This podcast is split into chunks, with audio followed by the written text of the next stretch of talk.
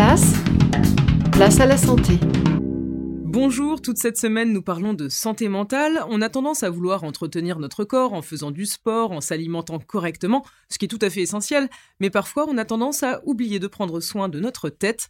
Le professeur Nicolas Franck est psychiatre et pour bien comprendre, nous lui avons tout simplement demandé de définir ce qu'est la santé mentale. Écoutez-le. Alors la santé mentale, c'est tout simplement une dimension de notre santé. Je pense que trop longtemps, on a considéré que les problèmes de santé mentale, et on a eu tendance à les laisser de côté, à pas s'en occuper bien, à pas vouloir les voir, donc ce qui aboutit à la stigmatisation, en réalité, c'est un capital qu'il faut préserver. En fait, la, santé mentale, euh, c'est un continuum entre le bien-être mental et puis des maladies caractérisées qui passent, qui franchissent deux seuils entre les deux.